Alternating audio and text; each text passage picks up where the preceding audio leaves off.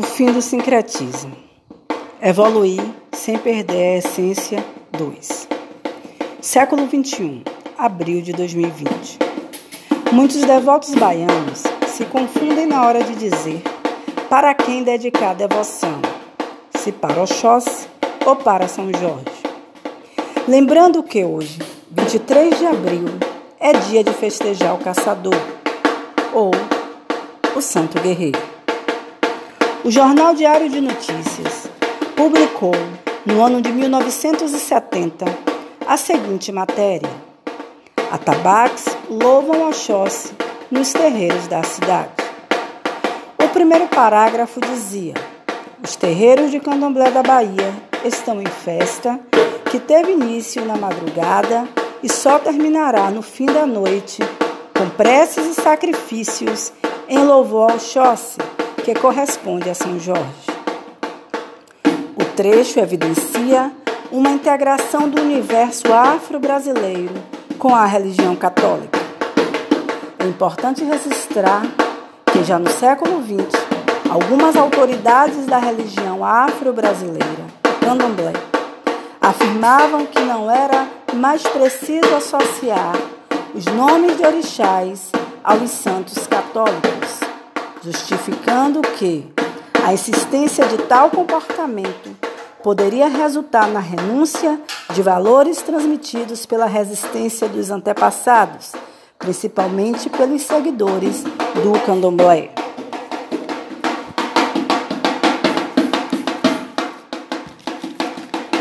Mestre Didier Lapini definiu com mais precisão a sua máxima Evoluir sem perder a essência.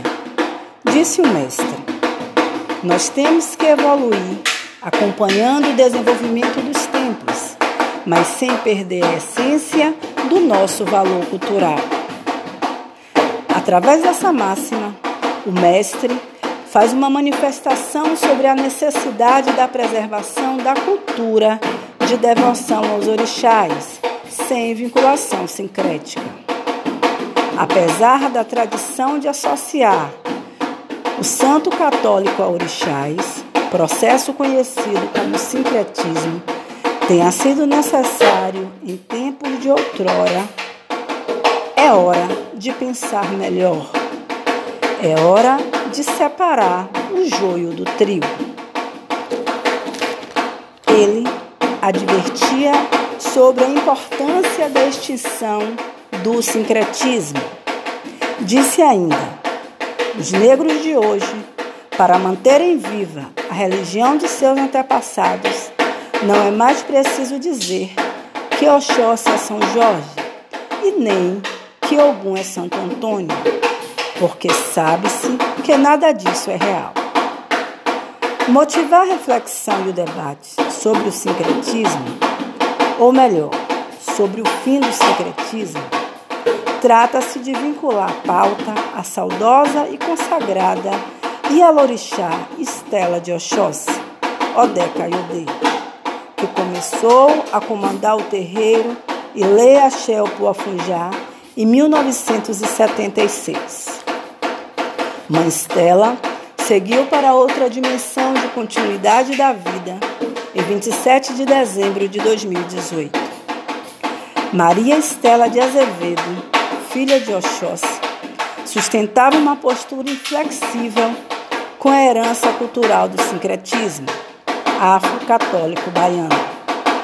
Para ela, santo católico é santo e orixá é orixá.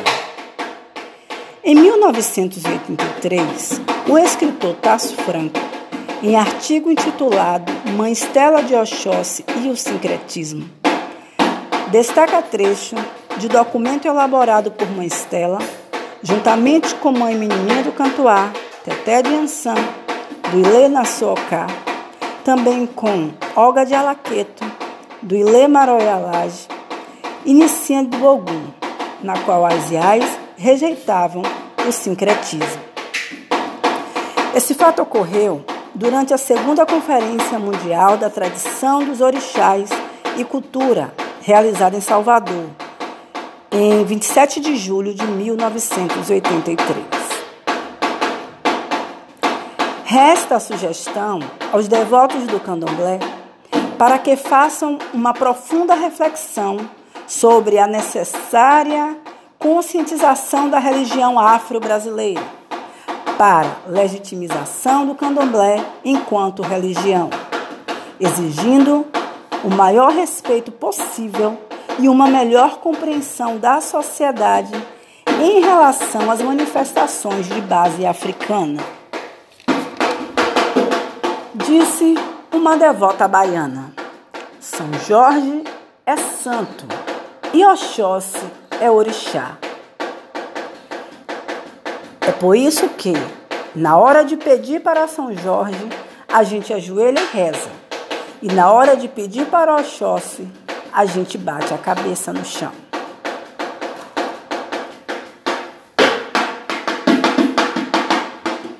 Está dada a lição de que a tradição é um encontro entre o rito africano e o católico. Porém, é necessário separar o joio do trigo para que possamos evoluir sem perder a essência. Oh, Quearu, Oxóssi, salve São Jorge, por Lina, mulher negra, religiosa do candomblé, mãe de Pedro Aquino, interessada e estudiosa sobre a cultura afro-brasileira. Salvador, 23 de abril de 2020. Som musical de fundo é produzido por Pedro Aquil, meu filho. Axé a todos.